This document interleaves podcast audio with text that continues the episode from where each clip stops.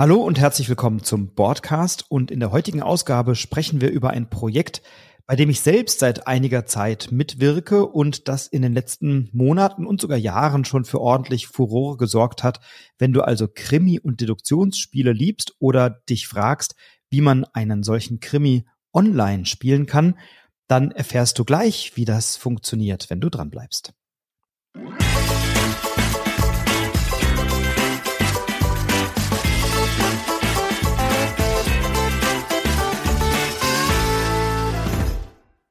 Ja, und die heutige Ausgabe oder heutige Folge, Episode werde ich nicht alleine bestreiten, sondern ich habe einen Freund bei mir, den ich schon seit weit über 20 Jahren, sind es glaube ich vielleicht auch 25 Jahren schon kenne, mit dem ich schon sehr, sehr viel Unsinn angestellt habe, sehr viel erlebt habe und vor allem schon oft auf der Bühne stand.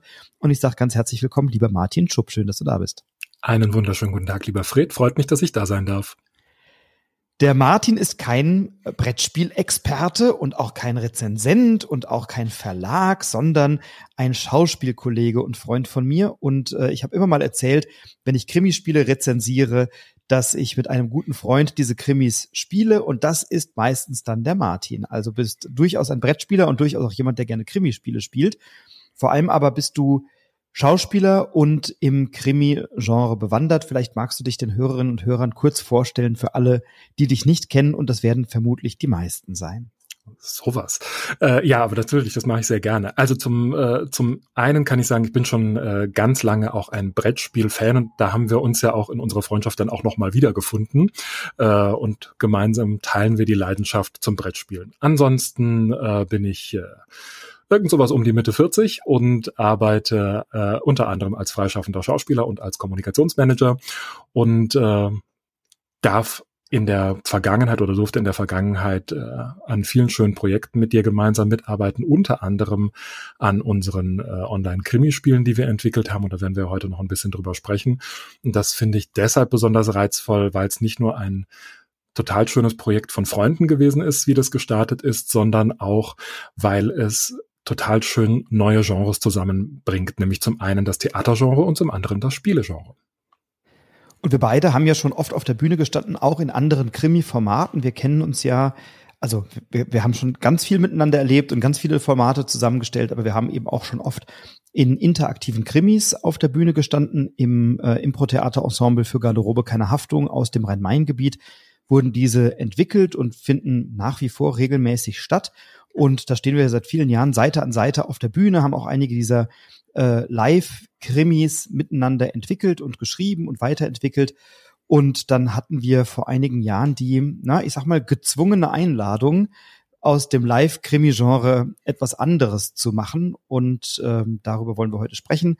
Im Frühjahr 2020 hat die Corona-Pandemie natürlich sehr stark auch die Kulturszene erwischt, sehr stark Schauspielerinnen und Schauspieler erwischt und ähm, hat uns von, naja, mehr oder weniger einem auf den anderen Tag äh, hat es verhindert, dass wir zusammen auf der Bühne stehen können. Und dann waren wir natürlich am Anfang erstmal dabei, auch ein bisschen unsere Wunden zu lecken und zu fragen, was heißt denn das und wie geht das denn jetzt weiter? Und unser lieber Freund und Kollege Marc, der auch Geschäftsführer ist des Improvisationstheaters für Garderobe keine Haftung, der hat uns dann irgendwann eine Sprachnachricht geschickt und hat gesagt, hey Jungs, ich habe da so eine Idee. Was haltet ihr denn davon, wenn wir einen Online-Krimi entwickeln? Und das war dann der Punkt, an dem wir beide sofort angesprungen sind und gesagt haben, das machen wir. Vielleicht magst du uns da ein bisschen was erzählen. Ähm, ich möchte gleich vorweg schicken, das ist jetzt kein keine Episode, in der wir jetzt die tiefste journalistische Sorgfalt haben, denn ich bin Teil des Projekts, also fehlt mir die Distanz, die es braucht, um etwas zu rezensieren. Deswegen mache ich das heute auch nicht, aber das Online-Krimispiel ist ja nun mal eben auch eine Art von Spiel.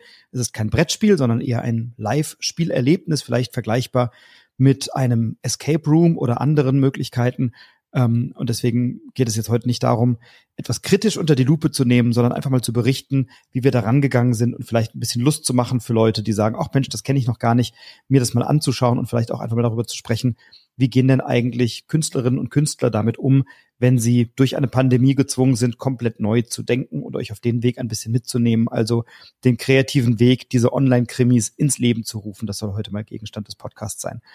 Ähm, ja, wie waren denn die Anfänge, Martin? Es gab diese ominöse WhatsApp von Marc mit der Sprachnachricht und dann sind wir beide und einige andere Kollegen und Kolleginnen ja sofort angesprungen und haben gesagt, oh ja, Online-Krimi, das machen wir. Ja, das äh, verschwimmt ja dann in der Erinnerung plötzlich auch alles so, man sich gar nicht mehr richtig erinnern kann, wie hat das alles eigentlich angefangen. Aber diese WhatsApp-Nachricht ist tatsächlich äh, schon legendär, möchte ich ja sagen.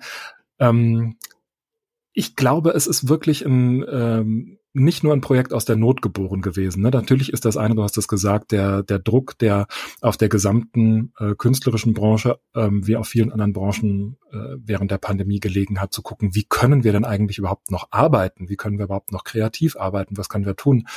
Äh, der war auf der einen Seite da und auf der anderen Seite eine ganz große Lust zu sagen, lass uns doch mal was Neues versuchen und lass uns aus der Situation auch das, äh, das Beste machen. Und als wir uns dann zusammengefunden hatten in so einer kleinen Gruppe und äh, gesagt haben, ja, dann machen wir halt online äh, hier so ein äh, Krimi irgendwie, das kriegen wir dann schon hin, ähm, sind wir, glaube ich, relativ schnell in die Geschichtsfindung eingestiegen. Und dann verband uns ja äh, in dem Team, die den Fall, den ersten Fall entwickelt haben, nicht nur die Liebe zum, äh, zum Theater eben, sondern auch die, die Liebe zum Spiel und das Wissen, wie funktioniert das denn in so einem direkten Zusammenhang? Denn du hast es ja angesprochen, die äh, Krimis, die wir bisher gespielt haben, sind ja eine Theaterform letzten Endes, die aber sehr viel unmittelbarer ist als das klassische Theater, ne? weil da interagierst du als Schauspieler mit den Gästen am Abend, du wirst befragt, äh, man ist in einer echten Location gemeinsam, man steht nicht auf einer Bühne, sondern ähm, Genau, man interagiert eben direkt mit den Menschen. Und die Herausforderung, vor der wir dann standen, war zu sagen, wie machen wir denn dieses Direkte dann jetzt plötzlich online, wenn du den Menschen nicht mehr gegenüberstehst direkt? Und dann erinnere ich mich, dass wir verschiedene Geschichten gepitcht haben tatsächlich und gesagt haben, welche Geschichte wollen wir denn jetzt eigentlich weiter äh, erzählen und was soll es denn äh, sein? Und äh, unter den Geschichten, die wir aus dieser Gruppe rausgepitcht haben, trug eine den Arbeitstitel der rein hessische James Bond. Und äh, daraus entstand dann unser erster äh, Fall, unser erster Online, unser erstes Online-Krimispiel Rettet die Weinkönigin. Und Rettet die Weinkönigin war so der, war so der Auftakt. Aber ähm, bevor wir da in die Details gehen, will ich tatsächlich noch mal kurz ähm, ja berichten oder oder mich dran erinnern, dass es ist ja keine Selbstverständlichkeit, dass bei einem Krimi-Spiel, das man besucht, die Schauspielerinnen und Schauspieler befragt werden können. Es gibt ja viele Formate, bei denen der Krimi gezeigt wird und dann die Gäste am Tisch sich irgendwie Gedanken machen können und hinterher irgendwie auf dem Zettel einen Tipp abgeben können. Aber was unsere Krimis ja auszeichnet, die spielen wir nach wie vor auf den Schiffen der Primus-Linie, ist eine Schifffahrtsgesellschaft, eine Reederei in Frankfurt oder im Rhein-Main-Gebiet und wir spielen sie natürlich auch in äh, verschiedenen festen Häusern und Locations immer wieder.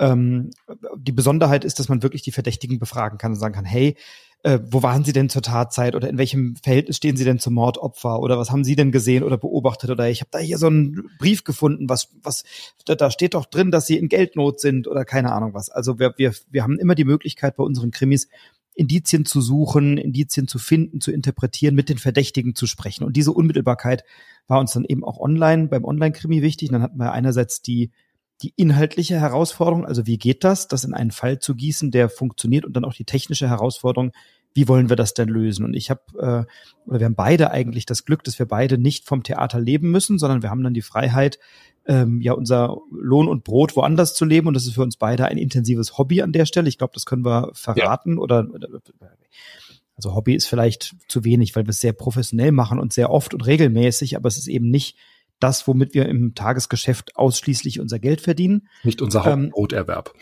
ist nicht unser Hauptbroterwerb, genau.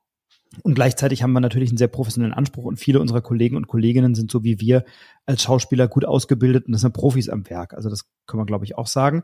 Und dann war eben die Frage, wie kriegen wir das technisch hin? Ich hatte dann in meinem Tagesgeschäft sehr viel mit unterschiedlichen ähm, ja, Systemen zu tun, ob das Teams ist, ob das Zoom ist, ob das ein paar andere sind.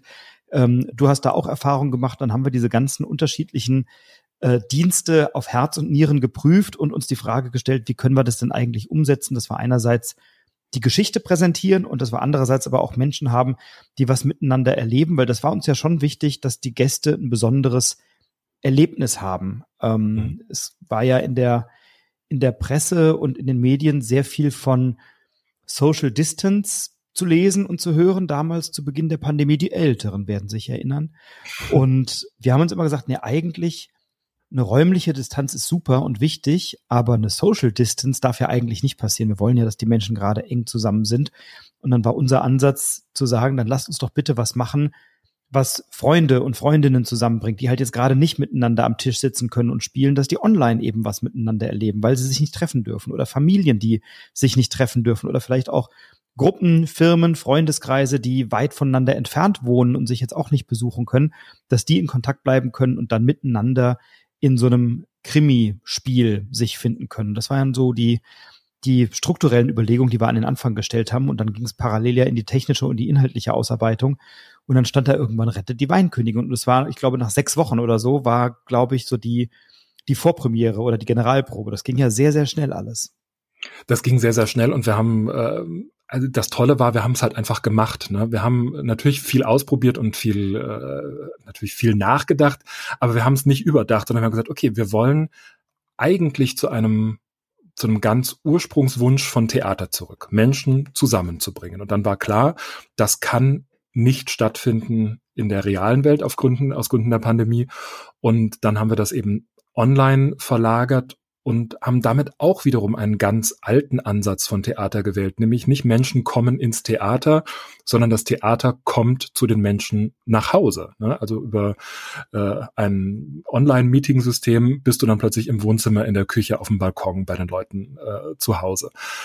Und das finde ich ist bei diesem Genre Crossover Krimispiel Theaterstück, äh, das wir hier geschaffen haben, halt auch eine der der spannenden Varianten, weil wir auch so ein paar Dinge versucht haben und glaube ich auch sehr erfolgreich umgesetzt haben, wenn ich mir so klassische Krimispiele, die man so zu Hause spielt, als, äh, als Brettspiel oder Live-Spiel ähm, angucke, dann versuchen die ja auch immer einen so tief wie möglich in die Handlung reinzuziehen. Ne? Dann gibt's äh, Dokumente, die du anfassen kannst, dann gibt's Dinge, die du lesen kannst, dann gibt's nochmal eine Website, wo du was nachgucken kannst.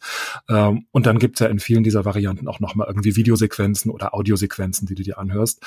Und äh, genau das haben wir auch gemacht mit dem Zugewinn, dass das eben parallel bei uns mit echten Schauspielern und in einer Live-Umgebung passiert. Das heißt, du bist nicht nur mit den Menschen zusammen, die äh, mit denen du dich verabredet hast, sondern du triffst auch noch auf ganz andere Menschen. Und das ist, glaube ich, sehr spannend.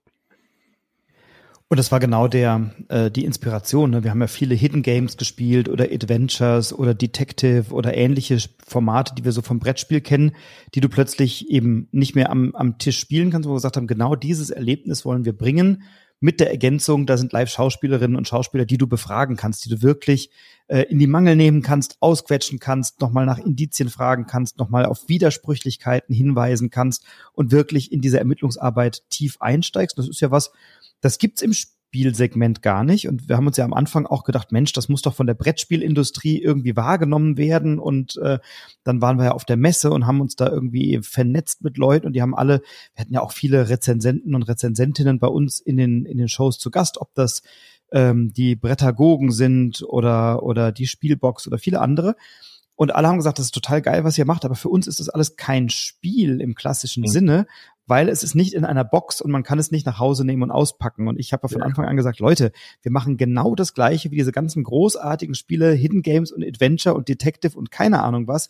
Nur, dass wir halt nicht in irgendeiner Schachtel sind und du das Papier ausschütten kannst auf deinen Tisch, sondern du hast es halt als Download-Dokument dann auf einer eigens dafür angefertigten Website in einem Ermittlungsarchiv und hast aber gleichzeitig den Vorteil, dass du Leute befragen kannst. So, ne? Und das fand ich total spannend ähm, zu definieren, ist das ein Spiel? Ist das kein Spiel? Ist das ein Theaterstück? Ist das kein Theaterstück? Weil es ist natürlich von allem ein bisschen. Und ja. ähm, da haben wir ein Genre geschaffen, mit dem sowohl die Theaterszene am Anfang wenig anfangen konnte, weil sie sagen, na, das ist aber ja nicht nur Theater, weil man kann ja mit euch reden.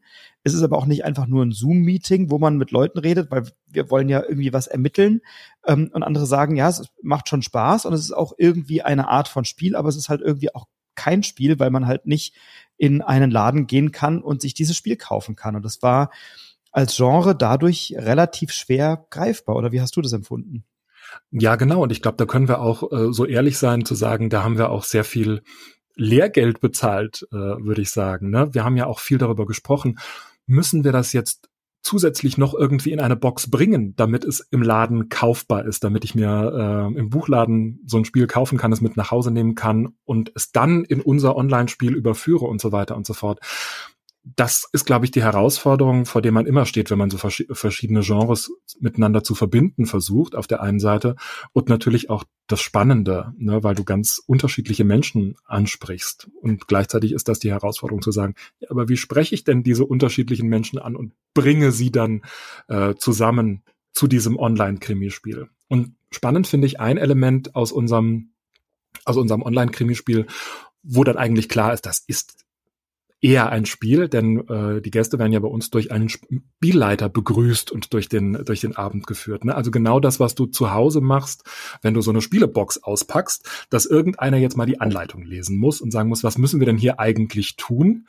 Das passiert in unserem Online-Krimispiel auch durch einen definierten Spielleiter und eben nicht durch die Spielenden selber. Und dadurch kann man halt noch mal ganz anders in diese Welt auch eintauchen, weil man diese Brücke äh, anders gebaut bekommt.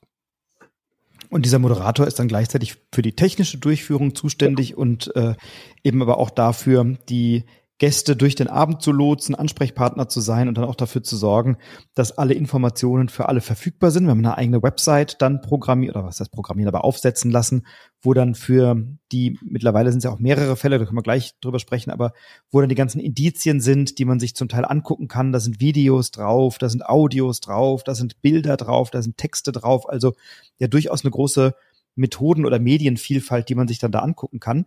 Ähm, und dann, ja, können wir ja vielleicht ganz kurz mal erzählen, wie sieht denn so ein Ablauf aus? Die Gäste kommen in einen Zoom-Raum, also wir haben uns dann für die Plattform Zoom entschieden.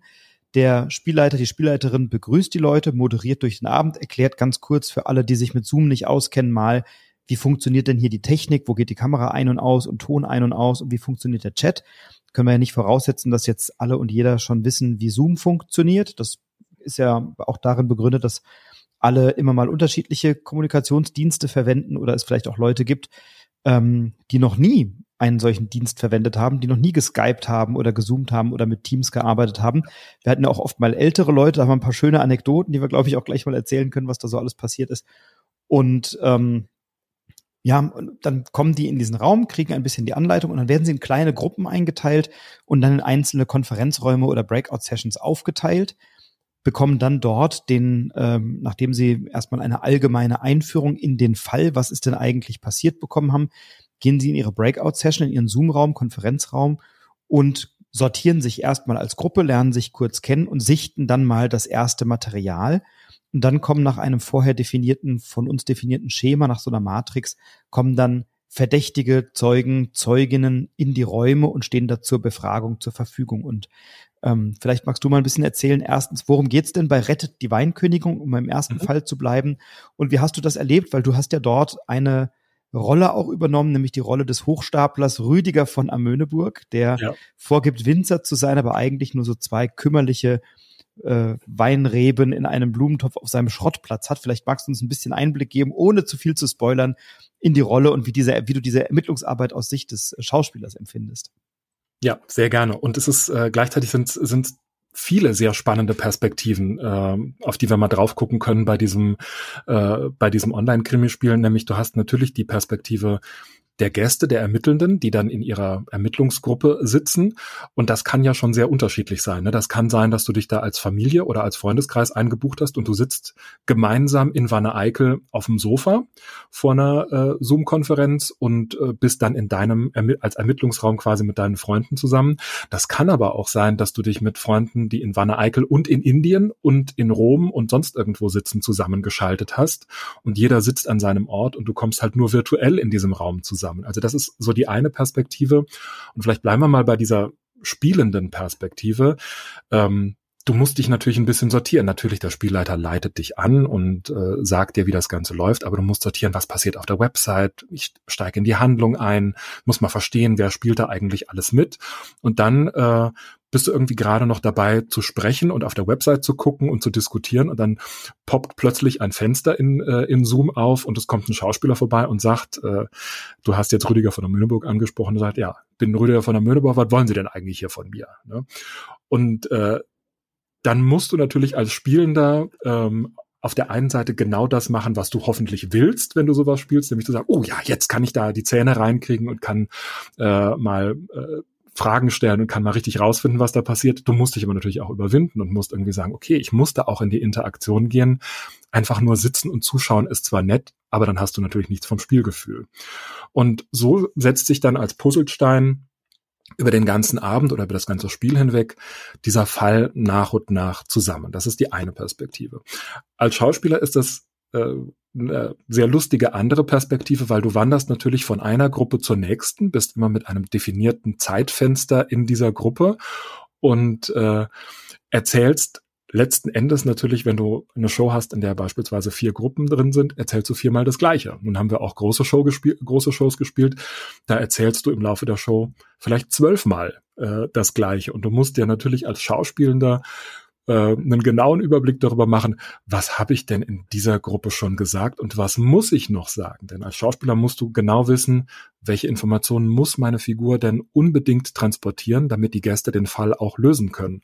Und wenn du da irgendwie bei Gruppe 10 sagst, ich habe total den Überblick verloren, äh, was ich euch schon gesagt habe, ist das natürlich fürs Spielgefühl nicht so schön. Also sehr, sehr spannend und gleichzeitig denkt man, na, das ist ja aber immer das Gleiche für die Schauspieler, ist es aber natürlich überhaupt nicht, denn auch wenn wir die gleiche Storyline erzählen, sind ja die Reaktionen unserer Gäste immer völlig unterschiedlich. Und die Fragen und, sind ganz andere und, immer, ne? Und die Fragen sind ganz andere und die Mentalität, mit der die Leute rangehen, ist ganz anders.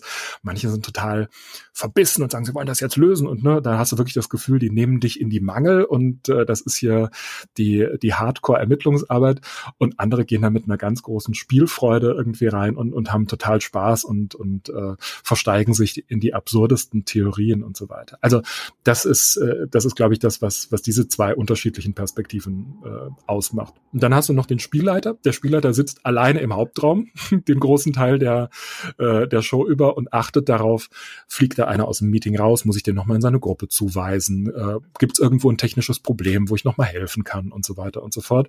Und ansonsten kommen immer alle paar Minuten die Schauspieler zurück in den Hauptraum, berichten kurz, was passiert ist, äh, damit alle den gleichen Blick haben und werden dann wieder auf die neuen Spielgruppen verteilt. Und das sind so diese unterschiedlichen Erlebnisse, die über so einen Abend ähm, zusammenkommen.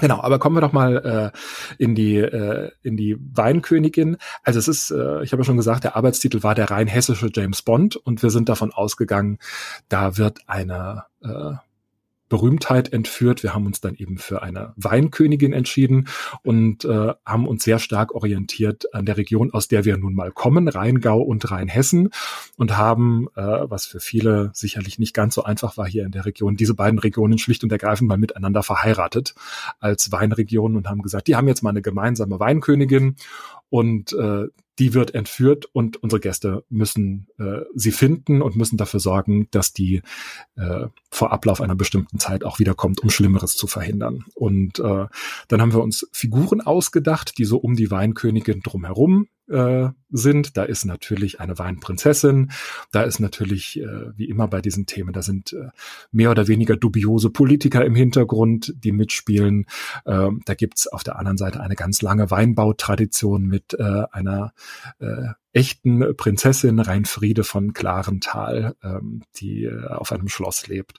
Und so haben wir versucht, verschiedene äh, Elemente immer mit einem ironischen Augenzwinkern zusammenzupacken und da eine Krimi-Geschichte draus zu machen. Und dann ist es bei diesem Fall tatsächlich so, dass äh, die Gäste versuchen müssen, die Weinkönigin zu finden und zu befreien. Und je nachdem, ob sie das schaffen oder nicht schaffen, nimmt das Spiel für sie eine, die eine oder andere Endung, muss mal so zu sagen. Das ist, das ist tatsächlich etwas, ähm, was mir mit am meisten Spaß gemacht hat, am Ende dann die Gäste zu bitten, in ihrer Gruppe eine konsolidierte Entscheidung zu treffen. Ja. Die äh, sagen wir jetzt nicht, was sie entscheiden müssen, aber sie müssen eine Entscheidung treffen. Und dann teilen die dem Spielleiter oder der Spielleiterin in einer privaten Chatnachricht ihre Entscheidung mit. Und dann werden einige Gäste im Hauptraum bleiben und einige Gäste in einen Nebenraum geführt. Also bei Zoom wieder in eine eigene Breakout-Session, Konferenzraum. Und zwar in Abhängigkeit zu dieser Entscheidung. Und manchmal ähm, bleiben die mit der richtigen Entscheidung im Hauptraum, manchmal gehen die mit der richtigen Entscheidung in den Nebenraum. Das ist dann immer eine organisatorische Frage. Und dann wird je, jeder, jeder Gruppenkonstellation wird dann ein Ende gezeigt, das sie mit dieser Entscheidung herbeigeführt haben. Also haben sie die Weinkönigin rechtzeitig gerettet oder eben nicht. Und das finde ich einen ganz starken Moment, dass du also eben in Abhängigkeit zu deiner Entscheidung auch den Ausgang dieses Falles oder des Spieles für dich und deine Gruppe beeinflusst und damit verantwortest. Ne? Also da gibt's immer sehr starke Reaktionen. Die stärksten Reaktionen bei denen, die halt die falsche Entscheidung getroffen haben. So sieht's aus. Und es ist halt, äh, da finde ich, sind wir auch unserem Anspruch wirklich nahe gekommen zu sagen, das ist ein immersives, immersives Projekt, das wir hier machen. Ne? Du tauchst wirklich in, äh, in diese Handlung und in die Geschichte ein und das, was du sagst und tust und fragst, hat eine Konsequenz.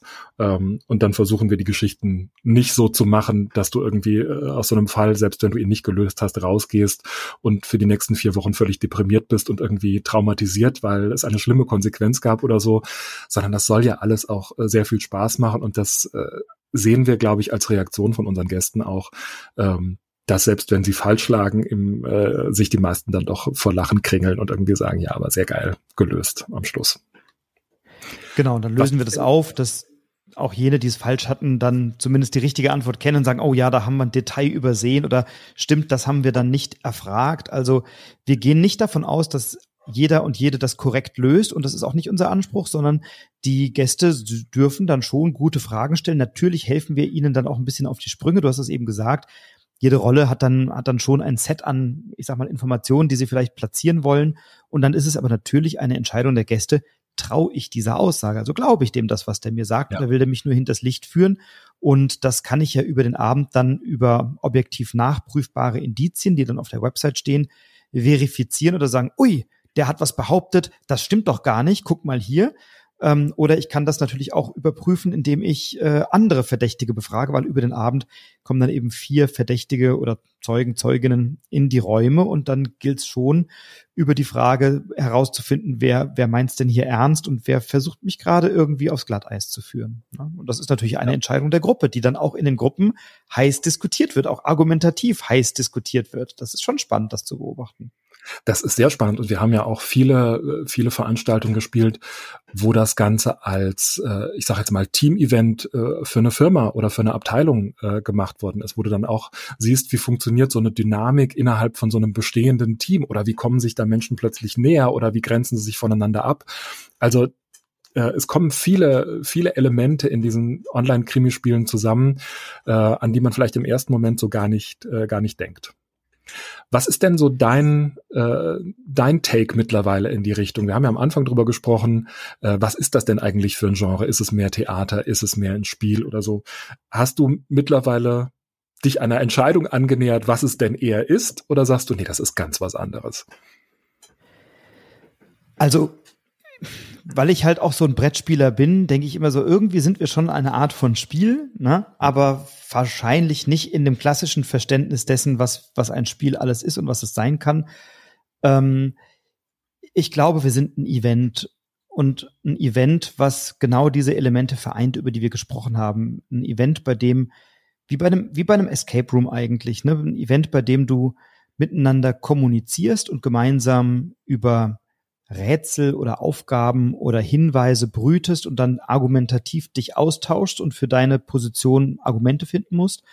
Ähm, du kannst in unserem Krimi ja dich auch sehr stark zurücknehmen und nur beobachten oder du kannst auch deiner ähm, Expressivität Ausdruck verleihen, indem du dann vielleicht die Person bist, die dann den Verdächtigen oder die Verdächtige in die Mangel nimmt. Ähm, und das sind sicherlich Elemente eines Spiels. Also ein, ein Event mit einer sehr spielerischen Komponente. Ne? Also ähm, ich wäre jetzt zum Beispiel weit davon entfernt zu sagen, ähm, ich bin ein Spieleautor, weil dazu ist es zu weit weg, aber als Theaterstück ist es halt dann interaktiv, also könnte man vielleicht sagen, es ist ein interaktives Theaterstück. Das schreckt wieder Leute ab, die sagen, ich will aber gar nicht mitmachen, weil man kann ja eben sich auch einfach nur zurücklehnen und dann irgendwie die Sachen sich anschauen. Also würde ich sagen, ja, vielleicht kann man es wirklich wie mit einem Escape Room ein bisschen vergleichen. Wir haben eine festgelegte Zeitdauer, in der wir ein Ergebnis herbeiführen müssen, das uns beim Escape Room aus dem Raum rauslässt, in dem Fall die Weinkönigin rettet oder bei den anderen Fällen ein Kriminalfall löst. Ähm, also insofern ein, ein spielerisches Theaterevent oder sowas. Also ich glaube, es entzieht sich tatsächlich einer engen Definition, was wir machen. Und was genau. man, glaube ich, sagen kann, ist Leute, die gerne Krimis spielen und nicht nur Tatort gucken wollen und die gerne auch mal zu einem Krimi-Dinner gehen oder eins veranstalten oder Escape-Räume mögen, die kommen bei uns mit Sicherheit auf ihre Kosten, oder? Ja, das äh, würde ich auch so sehen. Und ich glaube, eines der großen, starken Elemente ist, dass wir versuchen, eine gute Geschichte zu erzählen. Ne? Und das ist das stärkste Theaterelement, würde ich sagen, in der ganzen Element. Wir versuchen die Leute, wie ich schon gesagt habe, mitzunehmen, in die Welt abtauchen zu lassen und mit einer starken Storyline äh, einzufangen und ihnen auch die Möglichkeit zu geben, den Fall zu lösen. Ähm, und selbst wenn sie ihn nicht gelöst haben, hinterher zu sagen, okay, aber jetzt, wo ich die Lösung kenne, verstehe ich, warum das Ganze so ist. Ne? Wir haben ja bei so manchem Krimispiel, das wir beide schon miteinander gespielt haben, genau dieses Element der starken Geschichte als fehlend interpretiert und gesagt, ja, die Rätsel sind irgendwie nett, aber das reiht sich so sinnlos aneinander, so nach dem, nach dem Motto. Ähm, und das ist zum Beispiel ein Element, was wir von der anderen Seite betrachten und sagen, ein Rätsel ist nur dann gut, wenn es auch sinnvoll in die Handlung passt. Und das hat uns, äh, wenn ich da an äh, den Fall Hegenbachs Erbe denke, vor so manche Herausforderung gestellt, weil da hatten wir tolle Rätselideen und äh, haben sehr lange gebraucht, bis wir da eine sinnvolle Handlung drumherum gestrickt hatten. Ich, ich habe ja in meinem Leben Dutzende von Escape-Räumen schon gelöst. Also ich bin ja wirklich großer Escape-Fan und Krimispiele, die so auf dem Markt sind, die relevanten, die schaue ich mir wirklich intensiv an. Und wir haben ja viele auch zusammengespielt. Wir haben Suspects-Fälle von Kosmos zusammengespielt. Wir haben äh, den ähm, das Stillleben gespielt äh, miteinander, wo wir einen Einbruch begehen und in Amsterdam ja. Gemälde klauen wollen. Wir haben Unsolved gespielt. Also wir haben wirklich viele Krimis zusammen gespielt und können, glaube ich, ganz gut ähm, dann abstrahieren und sagen, was, was gefällt uns an Krimis, was ist uns wichtig und auch die Krimis, die wir auf den auf auf dem Schiff in Frankfurt spielen oder in Hotels oder so, das sind ja alles Krimis, wo wir sagen, es muss eine gute Geschichte sein, die muss logisch, deduktiv lösbar sein und zwar ohne so ein Glücks- oder Zufallselement. Dann sagen, ah ja, der ist es, weil der ist es halt so und da haben wir auch Live-Krimis erlebt oder Dinner-Krimis oder so, wo du dann da sitzt denkst so, ja, könnte jetzt irgendwie alles sein und selbst die Auflösung hat dich nicht so richtig befriedigt zurückgelassen und ich glaube, das ist ein Anspruch, dem wir, dem wir nachkommen und der uns auch gelingt oder zumindest bisher gelungen ist. Ähm, ich habe bei dem, bei der, bei der Fallentwicklung äh, und bei der Weinkönigin war ich ja gar nicht so sehr in der Fallentwicklung äh, involviert, aber immer wieder gemerkt, wie da natürlich auch insbesondere bei den ersten Veranstaltungen durch die Rückmeldungen der Gäste formt sich das natürlich. Und wenn du dann mal so drei, vier, fünf Abende gespielt hast, dann kann man immer noch mal was nachjustieren, aber da habe ich schon gemerkt, wir mussten nicht so viel fundamental ändern, sondern wir ja. haben immer mal wieder so kleinere Nuancen ähm, adaptiert an der Stelle. Und du hast es gesagt, wir haben es ja nicht nur ähm, im Freiverkauf gemacht, sondern auch für viele Firmenveranstaltungen. Und dann ist ja bei uns relativ schnell der Bedarf entstanden, weitere Krimis ins Leben zu rufen, nachdem die Weinkönigin in der ersten Saison hunderte von Malen gespielt wurde. Ähm, denn wir wurden sehr oft von Firmen gebucht, die dann in der Pandemie kurzfristig irgendwie ein Event brauchten und dann bei uns gelandet sind. Und dann sind wir so ein bisschen überrollt worden. Im ersten Jahr hielt sich das fast noch in Grenzen. Im zweiten Jahr war es dann äh, in Anführungszeichen noch schlimmer, weil dann hatten wir schon viele Kunden, die zufrieden waren, die gesagt haben, oh, ihr habt weitere Fälle, wir kommen wieder, wir haben wieder, ja. wir haben immer noch Pandemie. Und äh, dann kamen noch neue Leute dazu. Also das war wahnsinnig. Ich glaube, wir haben im Dezember 2021 haben wir, glaube ich, 200 Shows gespielt in einem Monat oder so. Ne? Wir haben ja unser Ensemble dann auch deutlich ausgeweitet. Ja, und da gab es natürlich äh, Tage, die waren echt wahnsinnig. Ich erinnere mich, dass wir äh, uns Nächte um die Ohren geschlagen haben, ähm, zusammen mit äh, unserer Freundin und Kollegin Silke, die die Besetzungen normalerweise macht für die für die Online-Krimispiele und gesagt haben, okay, wir haben an dem Tag 14 Shows zu spielen und wir haben jetzt keine Schauspielenden mehr, die diese, äh, die diese Shows noch abdecken äh, können. Und das war natürlich eine völlig wahnsinnige, aber auch total großartige Zeit. Und auch da muss man nochmal auf die Schauspielerperspektive gucken in einer Zeit, wo fast niemand in seinem Schauspielberuf arbeiten konnte, äh, haben wir ganz vielen Kolleginnen und Kollegen die Möglichkeit gegeben zu arbeiten. Ähm, nicht nur ein bisschen Geld zu verdienen, sondern auch zu sagen, ich bin ja Schauspieler geworden, weil ich nicht anders kann. Ja, ich, ich muss ja spielen. Und dann bist du in so einer Situation, dass du nicht spielen kannst, weil du eben nicht mit Publikum agieren kannst. Und da haben wir, und das war, glaube ich, für mich das schönste Feedback überhaupt von ganz vielen Kolleginnen und Kollegen zurückbekommen.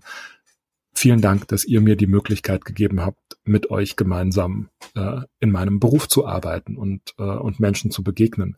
Und da haben wir auch von vielen Kollegen gehört, nach ein paar Vorstellungen hat sich ja so ein echter Backstage-Bereich dann irgendwie entwickelt, wo dann die Schauspielteams irgendwie noch zusammensitzen in den Pausen und irgendwie noch so ein bisschen quatschen und man hat sich alle paar Tage getroffen, weil man wieder zusammen gespielt hat. Und natürlich Oder dreimal am Tag oder dreimal am Tag und auch ständig neue Leute kennengelernt, ne? weil plötzlich äh, war man in einer, in einer Show zusammen äh, und bei den meisten Fällen sind wir dann so mit vier Schauspielern plus Spielleitung ja unterwegs ähm, und äh, dann hast du den Fall vielleicht schon zehnmal gespielt, aber zehnmal mit unterschiedlichen Kollegen auf der Bühne gestanden, sozusagen auf der virtuellen. Und das ist natürlich äh, so für die Hintergrundperspektive eine sehr schöne, eine sehr schöne Geschichte. Und dann sollten wir vielleicht mal und noch äh, ganz, ganz ja? kurz. Und sie hat, sie hat auch, also sie hat auch psychologisch natürlich bei uns, aber eben auch bei den Zuschauerinnen und Zuschauern was gemacht, weil das war ja wirklich in der Phase, wo wir zum Teil Ausgangssperren hatten und Lockdowns ja. hatten und nicht raus durften. Ähm, und dann Leuten mal zwei, zweieinhalb, drei Stunden eine gute Zeit zu machen, ein Lächeln aufs Gesicht zu zaubern, sagen, oh, wir leben hier gerade echt was Cooles. Das war ja, das ist zwar aus der Not heraus geboren, aber es war ja keine Notlösung, wenn wir das so sagen dürfen, sondern ja. es ist geboren ähm, aus der tiefen Überzeugung heraus, dass Menschen gerade jetzt miteinander etwas erleben sollten, um ein positives Erlebnis zu haben, weil das war die Zeit, in der halt von morgens bis abends nur irgendwelche Schreckensmeldungen durch die Medien gegeistert sind und die Zahl der Toten verkündet wurde und was weiß ich nicht was.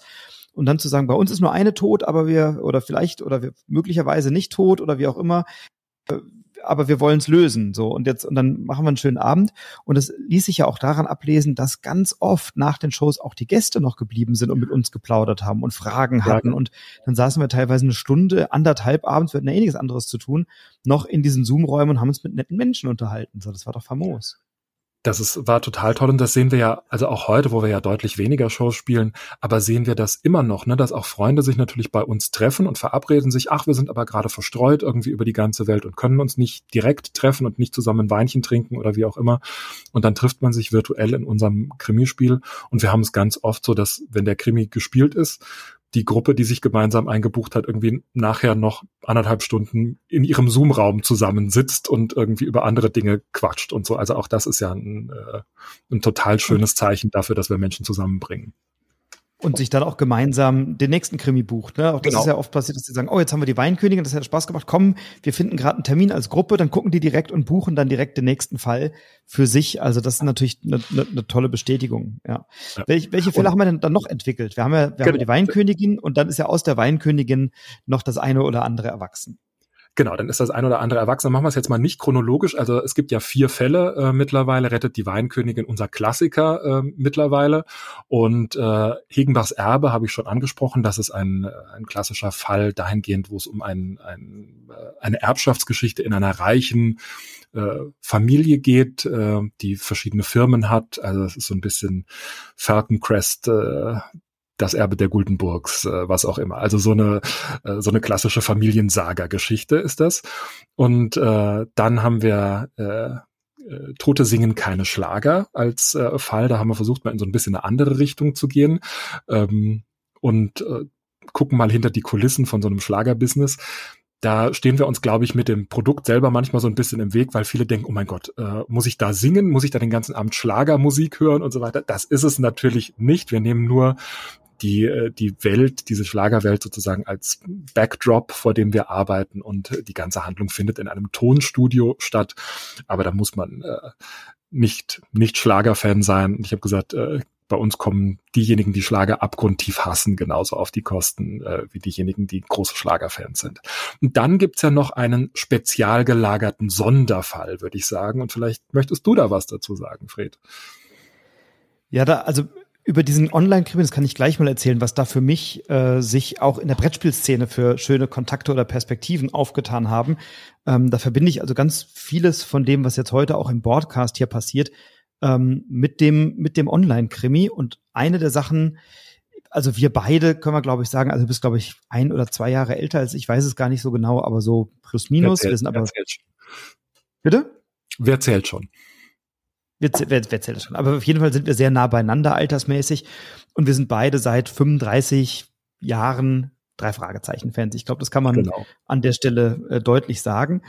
Und dann hatten wir in der Weihnachtszeit natürlich ganz viele Exklusivbuchungen von Kunden, die gesagt haben, hey, wir haben hier als Team eine kleine Weihnachtsfeier, können wir euch exklusiv für diesen, für diesen Krimi buchen. Und mit diesen Buchungen haben wir beide ja relativ wenig zu tun gehabt. Das lief immer über unser Büro. Das heißt, wir haben diese ganzen Anfragen gar nicht so mitbekommen.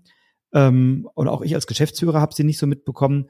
Wir haben sie dann immer dann im Nachgang bekommen, wenn sie in der Dispo standen. Da hatten wir, haben wir ein Tool und da steht dann drin, spielen wir heute für den oder für diesen Kunden so. Und äh, irgendwann stand dann halt in unserer Dispo, dass wir eine Weihnachtsfeier spielen für den Kosmos Verlag, für die Abteilung Erwachsenenspiele. So, und da, da habe ich gesagt, okay, da muss ich spielen, ähm, weil ich eben auch seit vielen Jahrzehnten Brettspieler bin und du eben auch.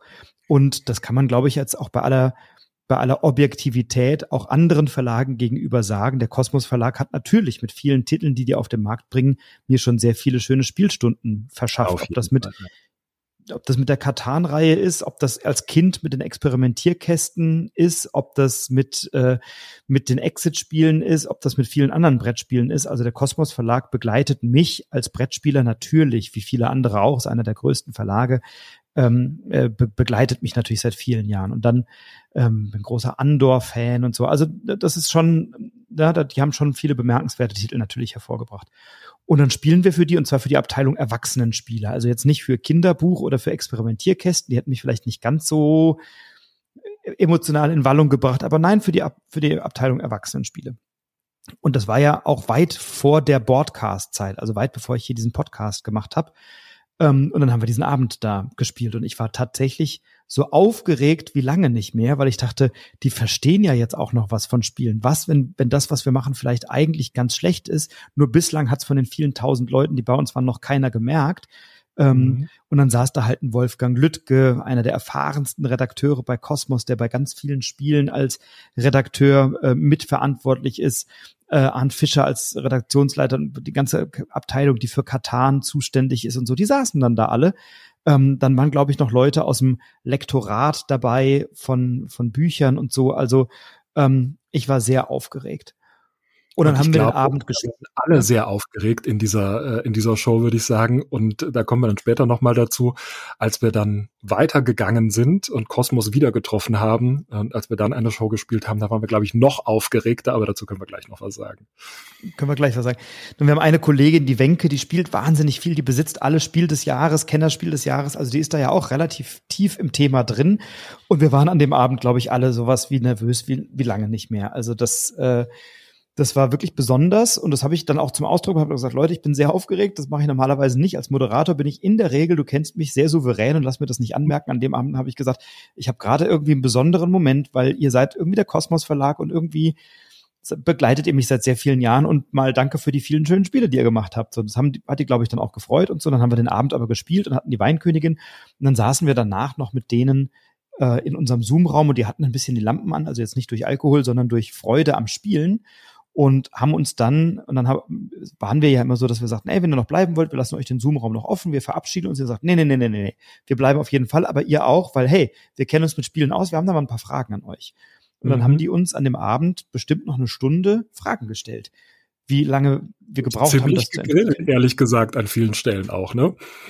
Die haben uns ziemlich gegrillt, aber im Positiven. Also die hatten ja. richtig Freude an dem Abend, hatten richtig Spaß, dachten dann auch, das wäre mit das beste Online-Event, was sie besucht hätten und sie hätten einiges besucht auch äh, als, als Verlag, ähm, haben dann gefragt, wie wir zu den Figuren gekommen sind und zum Plot und dann haben wir natürlich erzählt, dass wir viel Theater und auch Krimi-Theater-Erfahrung haben, dass, äh, das, so, das haben sie dann auch konstatiert, dass man das ein bisschen gemerkt hat und dann sagte der Arndt Fischer am Ende, ja, lasst uns mal im Kontakt bleiben, vielleicht machen wir ja mal was zusammen. So. Und dann habe ich gesagt, ja, ja, das ist sowas Nettes, was man halt zum Abschied sagt. Wir bleiben in Kontakt, wir machen mal was Nettes zusammen.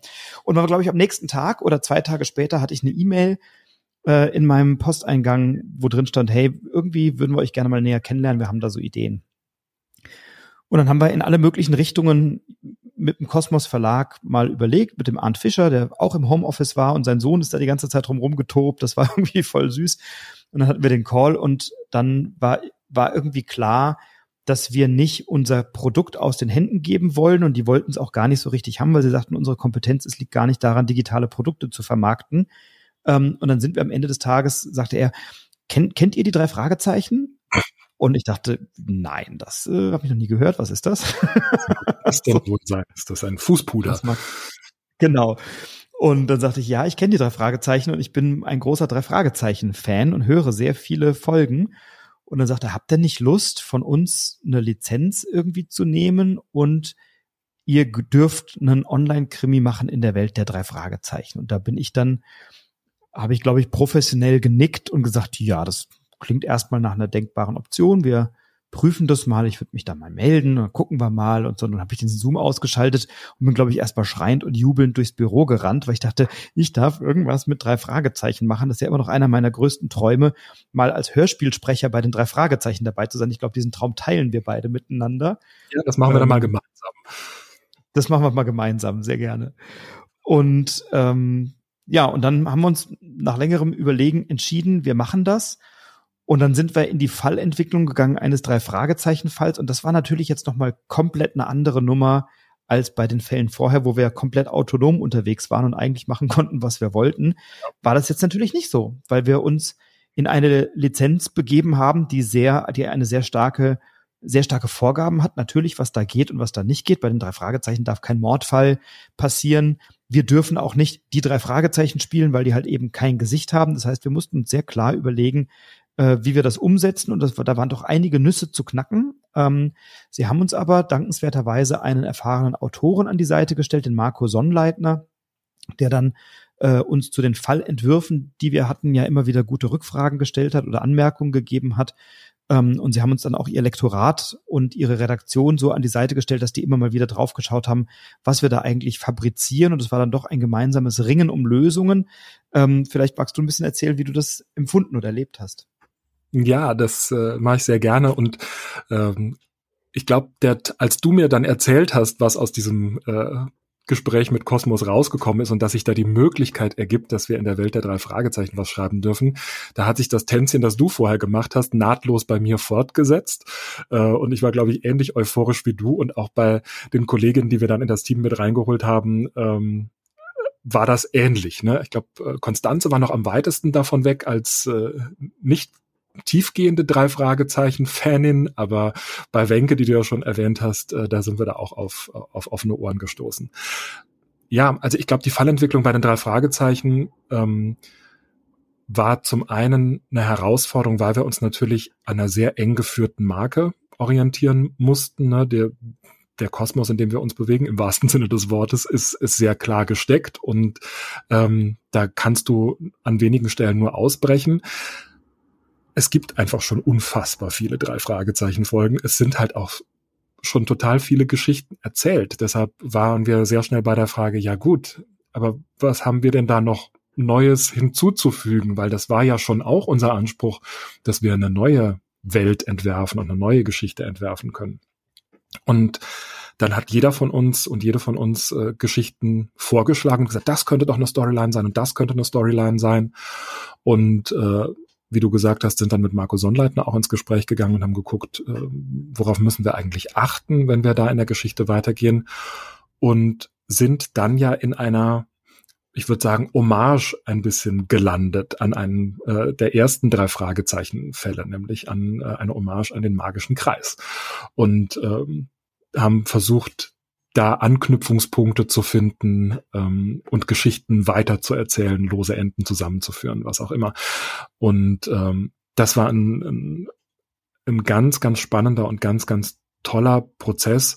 Und da mussten wir sehr, sehr viel Kill Your Darlings spielen. Also im Sinne von, wir hatten ganz viele tolle Ideen, was man machen könnte. Und äh, uns fehlte natürlich an vielen Stellen die kritische Distanz, die wir zur Welt der drei Fragezeichen äh, gebraucht hätten, um wirklich gut damit arbeiten zu können, weil wir so verliebt waren in die Welt und die Geschichten auch überhaupt. Und dann fällt es natürlich schwer irgendwie, wenn man sich einen Twist ausgedacht hat, ah, das würden wir total gerne machen. Und dann kam irgendwie Marco Sonder dann und gesagt, ja, das funktioniert aber in der Welt der drei Fragezeichen so nicht. Ähm, also das war schon, war schon ein sehr, sehr spannender und ein ganz toller Prozess. Ähm, ich glaube, das ist unser beliebtester Fall mittlerweile, äh, wenn ich mir das, äh, wenn ich mir das angucke. Ähm, und das hängt natürlich zum einen mit dem Namen drei Fragezeichen zusammen, machen wir uns mal nichts vor. Aber es hängt auch damit zusammen, weil uns wirklich eine, eine schöne Geschichte gelungen ist, die auf der einen Seite was Neues erzählt und dir als drei Fragezeichen Nicht-Fan die Möglichkeit gibt, diese Geschichte unbelastet und mit viel Spaß zu spielen und als drei Fragezeichen-Fan die Möglichkeit gibt, alte Bekannte wiederzutreffen, wiederzuhören, wiederzusehen ähm, und, und Geschichten neu zu erleben. Und, und das ist, glaube ich, das große Erfolgsgeheimnis von diesem, von diesem Fall. Wie hast du es erlebt? Ja, auch so. Und ähm, wir können ja vielleicht, um mal einen kleinen Einblick zu schaffen für diejenigen, die es nicht kennen, mal kurz reinhören in den Trailer, den wir entwickelt haben. Dann habt ihr mal einen kurzen ersten Einblick. Äh, Kollegen, habt ihr schon mitbekommen, was es Neues gibt? Was denn? Ein Online-Krimispiel, in dem wir gemeinsam mit den Gästen ermitteln. Und wie soll das funktionieren? Die Teilnehmerinnen und Teilnehmer helfen uns bei der Befragung von Verdächtigen und beim Sondieren von Indizien. Mal schauen, ob wir den Fall gemeinsam lösen können. Klasse. Da bin ich aber gespannt. Bucht euch jetzt euer Ticket unter www.online-krimi-spiel.de. Und da hört man es auch. Wir haben nämlich dann irgendwann sozusagen die, Ge die Gelegenheit bekommen, dass die Originalsprecher uns Texte einsprechen. Das war ja etwas, da haben wir am Anfang nur zu träumen gewagt. Irgendwann war klar, die machen das. Und dann haben wir Dialoge schreiben können, die die Sprecher für uns entwickeln, die dann auch im Krimi ja auftauchen. Also die drei Fragezeichen sprechen mit denen, die interagieren in einigen Szenen mit, mit unseren Schauspielern, ohne dass wir jetzt verraten wollen, wie das im Detail geht. Ähm, die drei Fragezeichen sind bei der Befragung der Verdächtigen mit dabei. Wir haben einige ähm, Dokumente, wo die drei Fragezeichen auch sprechen, Videos, Audios etc. Äh, und sie wenden sich auch direkt an die Gäste. Also das waren natürlich dann Elemente, die das Ganze nochmal aufgewertet haben. In der Vorpremiere haben wir das noch mit verteilten Rollen selbst gelesen, diese ganzen, äh, diese ganzen Rollen weil die Audioaufnahmen noch nicht da waren, aber die kamen dann eben rechtzeitig zur Premiere, war das da. Und das war für mich dann tatsächlich so ein Highlight, ähm, zu sagen, ich durfte Texte schreiben, die die Sprecher der drei Fragezeichen einlesen. Das war für mich phänomenal.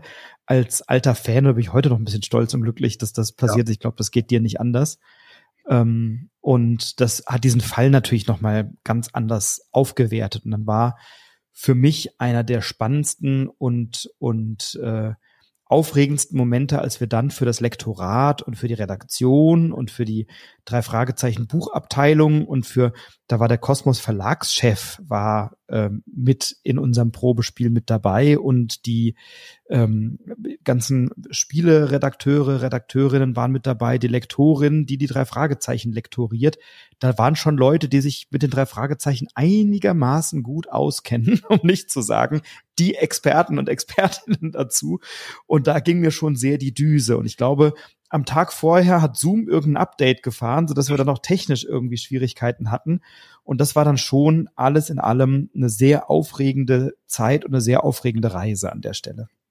Auf jeden Fall. Ja. Und diese, also ich glaube, diese Probevorstellung, die wir für den Kosmos Verlag dann gegeben haben, als das Werk soweit stand und wir gesagt haben, jetzt können wir es euch mal zeigen, die hat uns allen äh, und wir waren ja alle keine Neulinge, weder in dem Genre noch auf der Bühne noch vor der Kamera noch sonst irgendwie, aber die hat uns allen echt Nerven abverlangt, ähm, weil wir natürlich auch, ne, das, das äh, Autorenteam hat gespielt, auch an dem Abend oder in dieser, in dieser Vorstellung. Und dann willst du natürlich nicht nur eine tolle schauspielerische Leistung abliefern, ähm, sondern du willst natürlich auch deine Geschichte bestmöglich verkaufen und, äh, und präsentieren und willst, dass das alles stimmt. Und ähm, dann hast du, glaube ich, in der, wenn ich da an die Feedback-Runde danach zurückdenke und was wir dann daraus gemacht haben, ähm, da ist es auch total schwer. Kosmos Verlag hat total tolles Feedback gegeben und, und hat uns sehr geholfen, auch die letzten, äh, die letzten Dinge, die noch gebügelt werden mussten, wirklich, wirklich auszumerzen. Aber jeder noch so kleine Kritikpunkt, der dann irgendwie äh, aus den äh, aus den Reihen vom Kosmos Verlag kam. Ja, da könntet ihr noch mal reingucken oder so. Das hat natürlich alles tief ins Herz getroffen, ne? Uns uns alle im Sinne von. Aber wir haben so viel Energie und Zeit und und Leidenschaft und Herzblut da reingesteckt. Das ist total schwer, dann zu sagen, ja, ihr habt recht. Äh, da gehen wir noch mal drüber oder da arbeiten wir noch mal nach. Aber ähm, Na, um einige Dinge haben wir ja auch gerungen und haben uns dann durchgesetzt, genau. weil wir dann also argumentieren konnten, warum das so ist. Ne? Aber ja, das war eine intensive Zusammenarbeit, ähm, dann nicht mit der Spieleredaktion, das können wir vielleicht auch an der Stelle sagen. Also wir haben vor allem mit der Lizenzabteilung und dem Lektorat ja. der drei Fragezeichen Bücher zusammengearbeitet. Ähm, die Spieleredaktion, die hat, glaube ich, einfach gemerkt, wir kriegen das hin, weil wir eben schon erfahrene Krimi-Autoren, Autorinnen sind aus unseren Live-Krimi-Events. Ähm, das heißt, die Spieleredaktion oder die Erwachsenenspieler, die haben uns da weitestgehend in Ruhe gelassen, die haben das irgendwie eingefädelt, dass wir da diese Lizenz bekommen.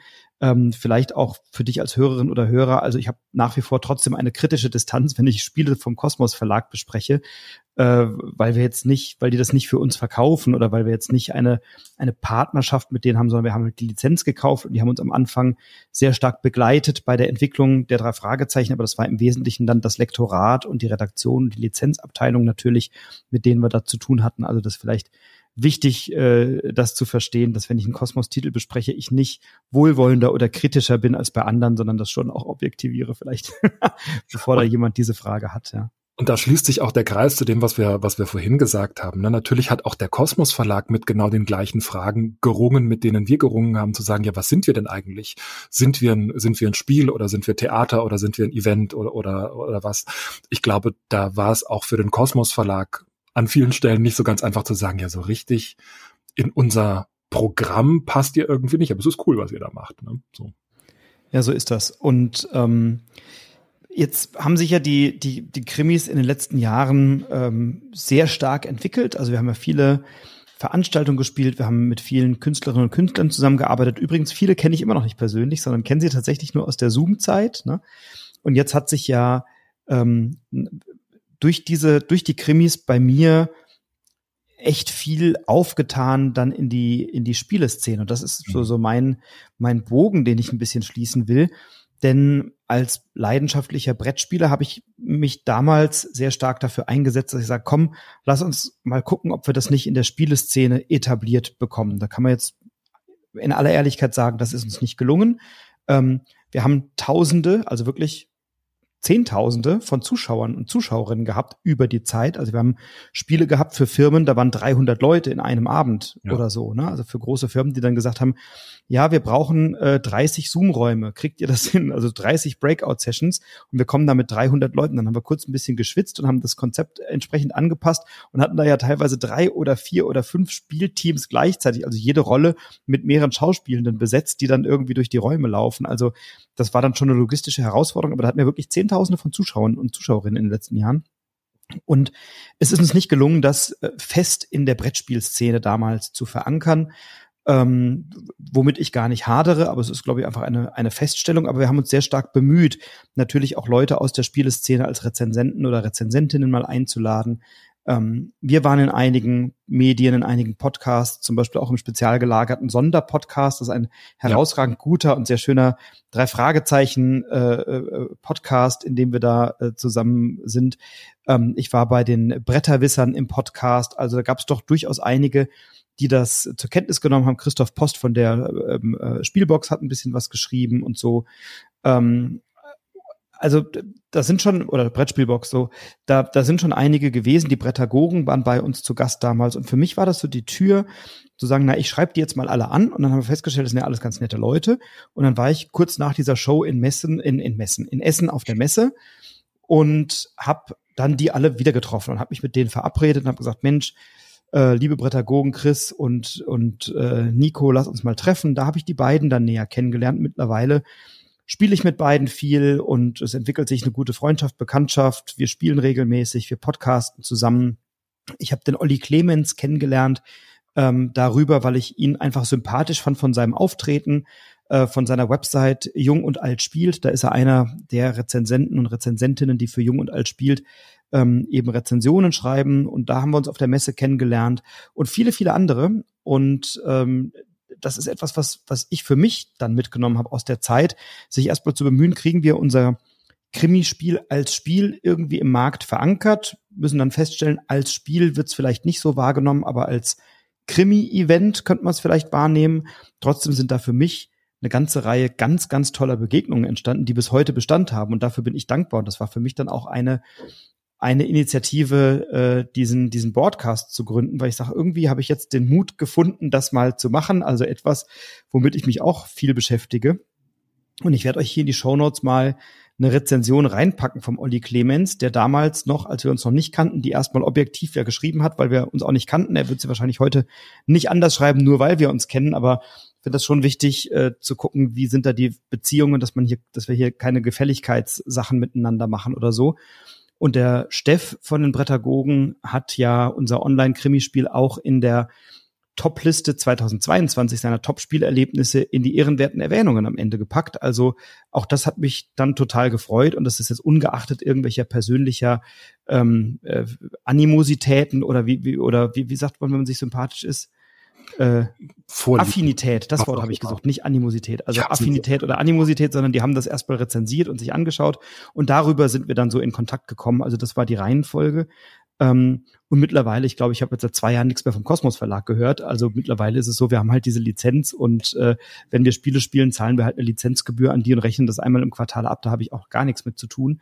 Ähm, aber das war eine wilde Reise. Und was jetzt ansteht, ist, dass wir natürlich in der Zeit nach der Pandemie die Anzahl der Shows deutlich reduzieren. Also natürlich haben wir nicht mehr 150 Shows im Monat und auch nicht mehr 15 am Tag, wenn wir, äh, weil, Leute nicht wissen, wohin sie mit ihrer Firma gehen. Die gehen jetzt schön zum Italiener oder Minigolf spielen oder auf die Seilbahn. Ähm, und trotzdem haben wir nach wie vor diese Shows und werden jetzt auch im Herbst und in der Wintersaison diese Krimis wieder an den Start bringen. Mit einem Schwerpunkt auf die drei Fragezeichen, weil es nach wie vor der am häufigsten gebuchte Krimi ist. Und auch wenn wir jetzt ein bisschen weniger machen und sich die Arbeitsintensität, Arbeitsbelastung ein bisschen angepasst hat an die allgemeine Gemengelage, nämlich dass man eben auch wieder rausgehen kann und viel zusammen machen kann, ähm, freue ich mich auf diese Herbst- und Wintersaison, weil das, glaube ich, ein bisschen wieder wie nach Hause kommen ist, nachdem wir jetzt in der Sommersaison ein paar Monate lang keine Krimis hatten. Also ich habe da schon wieder richtig Vorfreude drauf. Ich freue mich auch wahnsinnig auf die auf die Saison, die äh, die kommt. Es ist ein, ein Wiedersehen nicht nur mit vertrauten Charakteren, die wir alle erschaffen haben, sondern ähm, es ist dann ja eben auch so, wie ich vorhin gesagt habe, wir treffen Schauspielkollegen wieder. Du hast gesagt, viele von denen kennen wir noch gar nicht live, sondern kennen sie tatsächlich nur online. Ähm, aber da ist es dann irgendwie schön, nochmal mit den Menschen zusammenzukommen.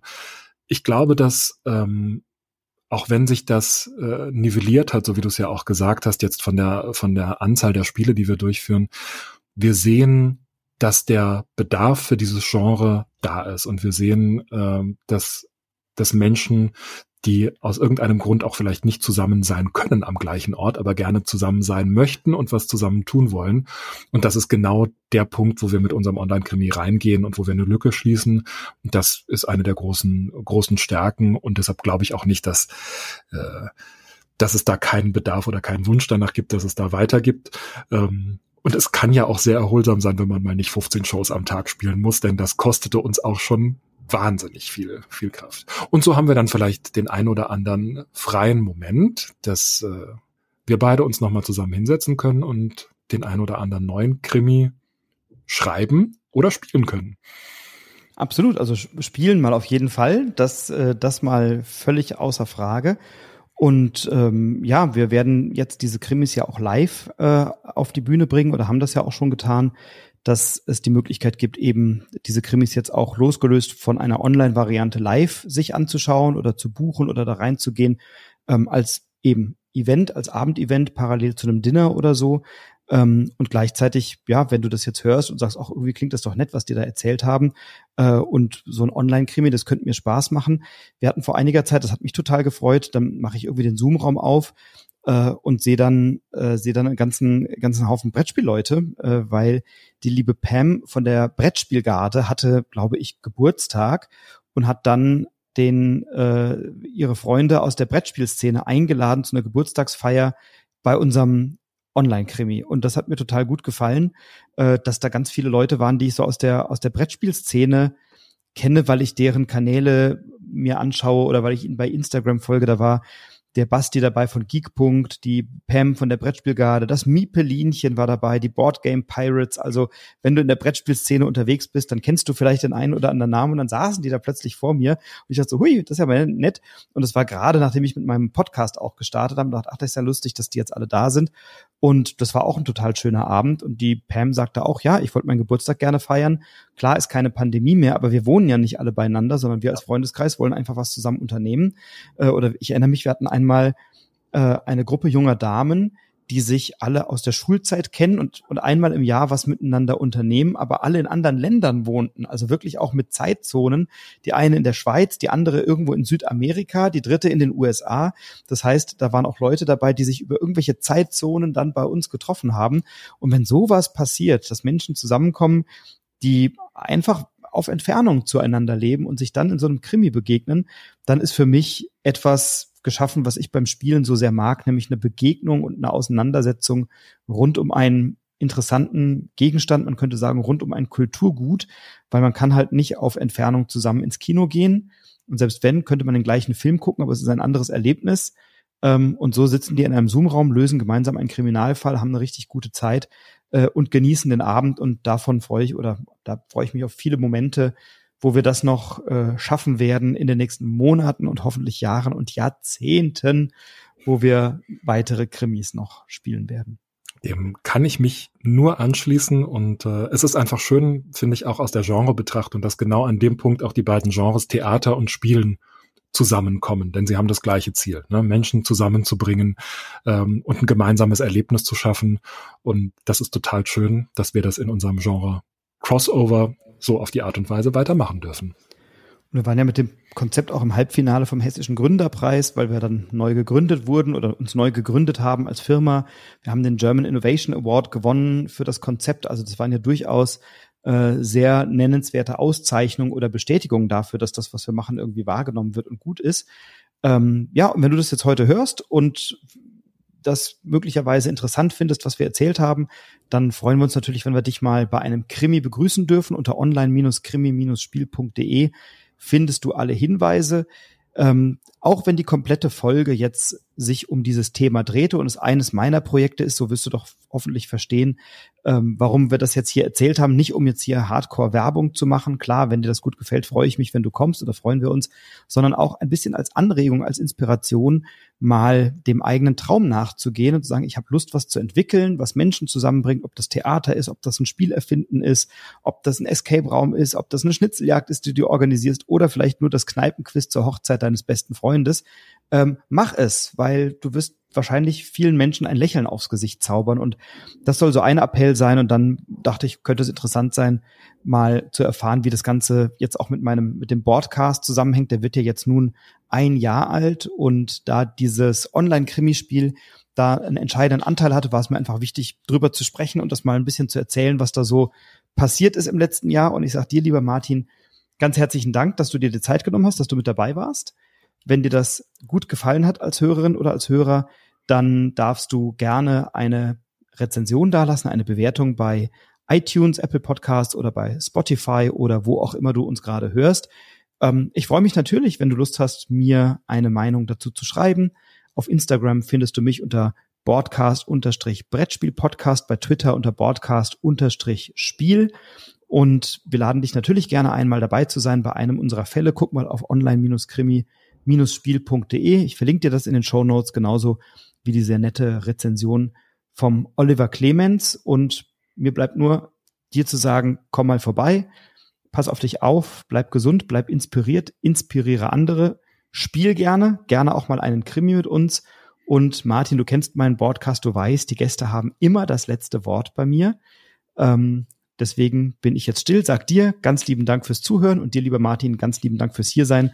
Und ich freue mich schon, wenn wir uns bald wiedersehen. Vielen Dank, dass ich heute da sein durfte. Das hat wie immer großen Spaß gemacht, mit dir zusammen was zu machen. Ich schließe mich deinem Aufruf an. Sucht euch Menschen, die genauso bekloppt sind wie ihr und habt gemeinsam einfach Spaß. Das, was dabei entsteht, ist großartig.